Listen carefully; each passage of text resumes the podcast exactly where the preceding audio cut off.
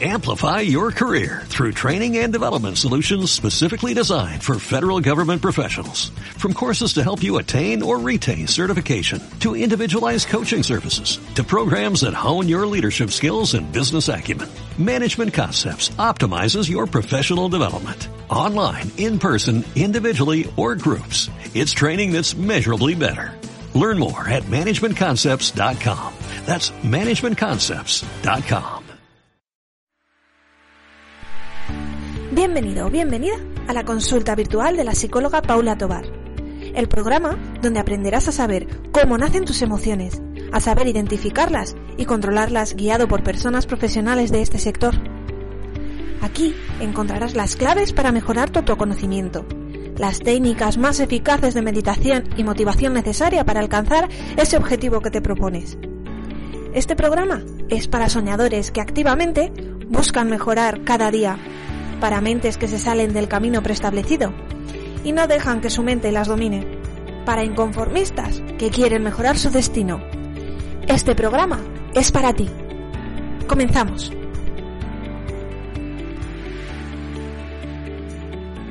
Hola a todos y a todas, ¿qué tal? ¿Cómo estáis?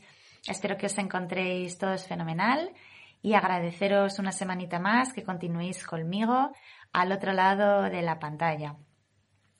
Hoy os quiero hablar de un tema que es de los más comunes en consulta y en la población general, que es el tema de la ansiedad. ¿Qué es la ansiedad? ¿Por qué se produce? ¿Cómo podemos trabajarla? ¿Y qué cositas podemos ir haciendo para que en nuestro día a día nos influya lo menos posible? Bueno, pues lo primero que quiero comentaros es que quiero que sepáis que la ansiedad en sí no, no existe, no se ve, ¿no? No es algo que nos ocurra por alguna causa fisiológica o una causa de un trastorno o un problema mental, sino que la ansiedad se da a nivel de pensamiento, a nivel eh, sobre todo cognitivo, aunque luego os explicaré que puede manifestarse de tres maneras diferentes. La ansiedad nos ocurre por una incertidumbre muy mantenida en el tiempo o una anticipación a lo que puede llegar a pasar. Y normalmente esa ansiedad se produce porque esa anticipación a lo que nos puede ocurrir eh, es negativa o por lo menos nos eh, influye de manera negativa. Cuando desconocemos una situación o estamos ante una situación nueva, ante la que sentimos que no tenemos el control necesario que podemos tener, por ejemplo, en nuestro día a día o en nuestras rutinas cotidianas, es normal que se produzca esa ansiedad. Es importante diferenciar la ansiedad eh, cotidiana, una ansiedad que podríamos llamar incluso normal, de una ansiedad patológica. Una ansiedad patológica es una ansiedad mucho más mantenida en el tiempo y que además nos da unos síntomas bastante más fuertes y que nos impiden realizar esas tareas de la vida cotidiana con normalidad o con calma, por así decirlo, ¿no? La ansiedad se da cuando esa anticipación se va generalizando poquito a poco en nuestra, en nuestra mente, en nuestra cabeza. Si yo, por ejemplo, sé que en una ocasión lo he pasado mal ante una situación nueva porque quizá he notado o he pensado o he interpretado que no he sabido controlar bien esa situación, como voy a tener algo de miedo a que me vuelva a ocurrir lo mismo, automáticamente esa ansiedad se va a instalar en mi mente y me va a resultar un poquito más complicado que si parto de cero eh, llevar a cabo esa situación. Tened en cuenta que la ansiedad no tiene por qué tener un antecedente ni tiene por qué volver a ocurrir. O sea, puede que nos ocurra una vez en la vida y que nunca más nos vuelva a ocurrir. Puede que no nos ocurra nunca o puede que nuestra cabeza, sin querer, de manera automática, la generalice y entonces tengamos esa expectativa o esa anticipación a que nos vuelva a ocurrir. Como os decía al principio, la ansiedad es algo que ocurre en nuestro pensamiento, no es algo que podamos ver, sino que es algo que está en nuestra mente. Si yo en alguna ocasión he tenido esa ansiedad, es más fácil que intente identificar si, voy, si vuelvo a estar teniendo esos síntomas de ansiedad que he tenido previamente. Si nunca la he tenido, es, es un poquito más difícil mm, fijarnos porque la desconocemos, no sabemos cómo es hasta que no nos pasa alguna vez. Entonces, mm, vamos a partir de esa base y vamos a intentar poner una mente de principiante y si en alguna ocasión habéis tenido ansiedad, que sepáis que no tenéis por qué volver a tener nunca, sino que, bueno, pues que nuestra cabeza puede intentar hacer un reset y podemos intentar partir de cero y mm, volver a vivir y trabajar y ir a situaciones nuevas sin necesidad de que esa ansiedad aparezca. Van a depender muchos factores, va, a depender también cómo nos encontremos en general, ¿no? Para que esa ansiedad aparezca en mayor o menor medida o nos afecte en mayor o menor grado. Pero bueno, sí que es verdad que se puede trabajar y se puede tratar. Por supuesto que sí, hay muchísimos tratamientos eficaces que nos ayudan a que esa ansiedad eh, o no vuelva a aparecer o si aparece tengamos las herramientas necesarias para hacerle frente y que no sea incapacitante.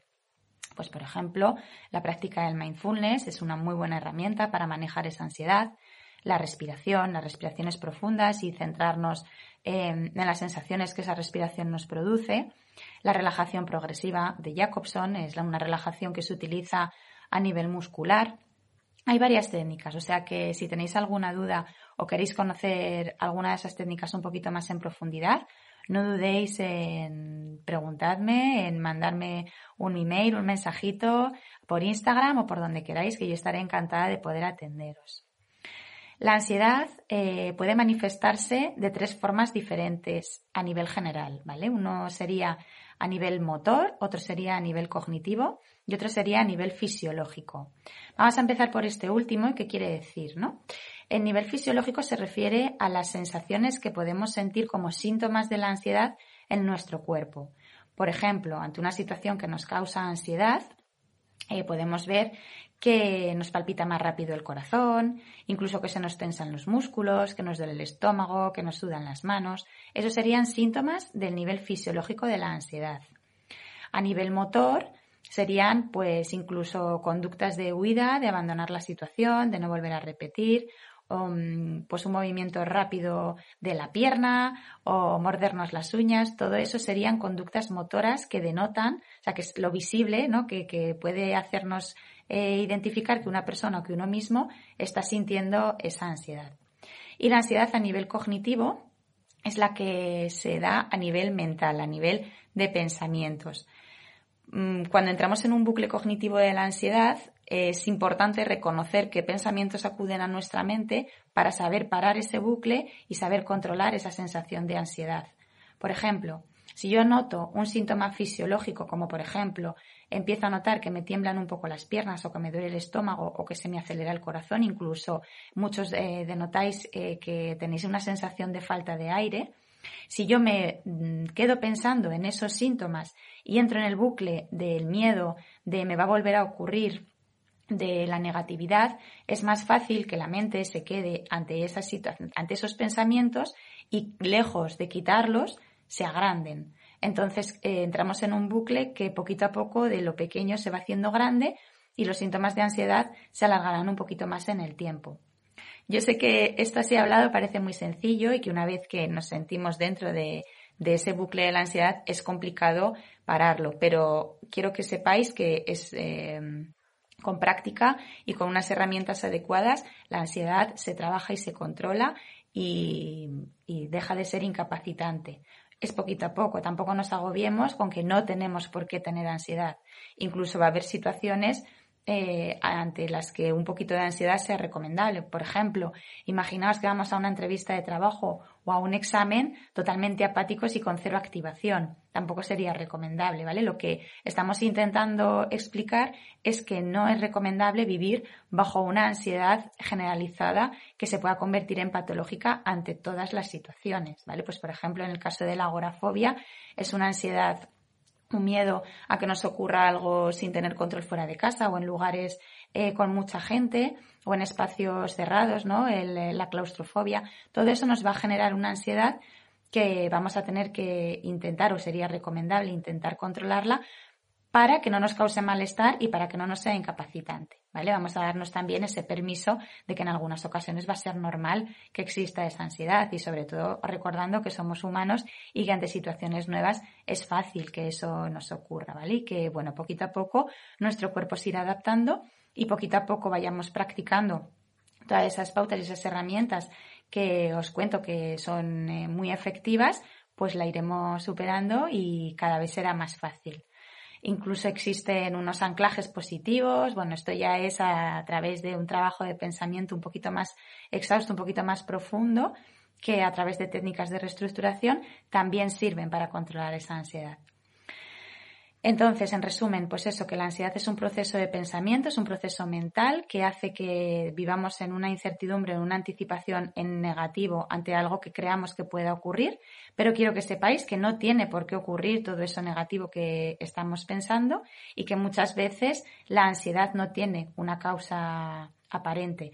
Va a haber situaciones que sí, que nos causan ansiedad, porque obviamente son situaciones difíciles, pues imaginaos, ¿no? Si presenciamos, por ejemplo, un accidente o presenciamos algo negativo o que nos impacta y nos llama la atención y nunca nos había ocurrido, es bastante probable que esa ansiedad aparezca, pero bueno, estaríamos hablando de una ansiedad situacional, ¿no? De una ansiedad ya generalizada, que es cuando nos puede causar esa incapacidad o esa, ese malestar ya más diario. Entonces, no os preocupéis si en algún momento habéis sentido o estáis sintiendo ansiedad. Se puede trabajar, se puede controlar. Yo os animo a que si en algún momento os sentís así, contactéis y os pongáis manos a la obra con el tema, porque la verdad es que es muy satisfactorio poder controlar la situación y que no sea la, la, situación la que nos controle. Y bueno, que os dejo un abrazo enorme, que muchísimas gracias por continuar eh, conmigo una semanita más y ya sabéis que podéis seguirme también a través de Instagram, podéis echarle un vistazo a la web y podéis echarle un vistazo también al blog. Os mando un beso muy grande y nos vemos pronto. Chao. Y con esto, querido oyente, hemos llegado al final de nuestro programa de hoy. Si te ha gustado, la mejor forma de hacérnoslo saber es dejándonos un amable comentario, una valoración de 5 estrellas o un maravilloso me gusta en iVoox. Además, gracias a tu valoración, aumentaremos el alcance del programa y podremos ayudar a muchas más personas que lo necesitan. Si quieres más información y conocimiento para entender tus emociones, puedes seguirnos también en Instagram en nuestra cuenta de arroba pensarte barra psicología para acceder a más recursos y contenidos. Si tienes alguna pregunta que consultarnos, no dudes en ponerte en contacto con nosotros. Muchas gracias por acompañarnos un día más y os esperamos, como siempre, en el próximo programa. Hasta pronto.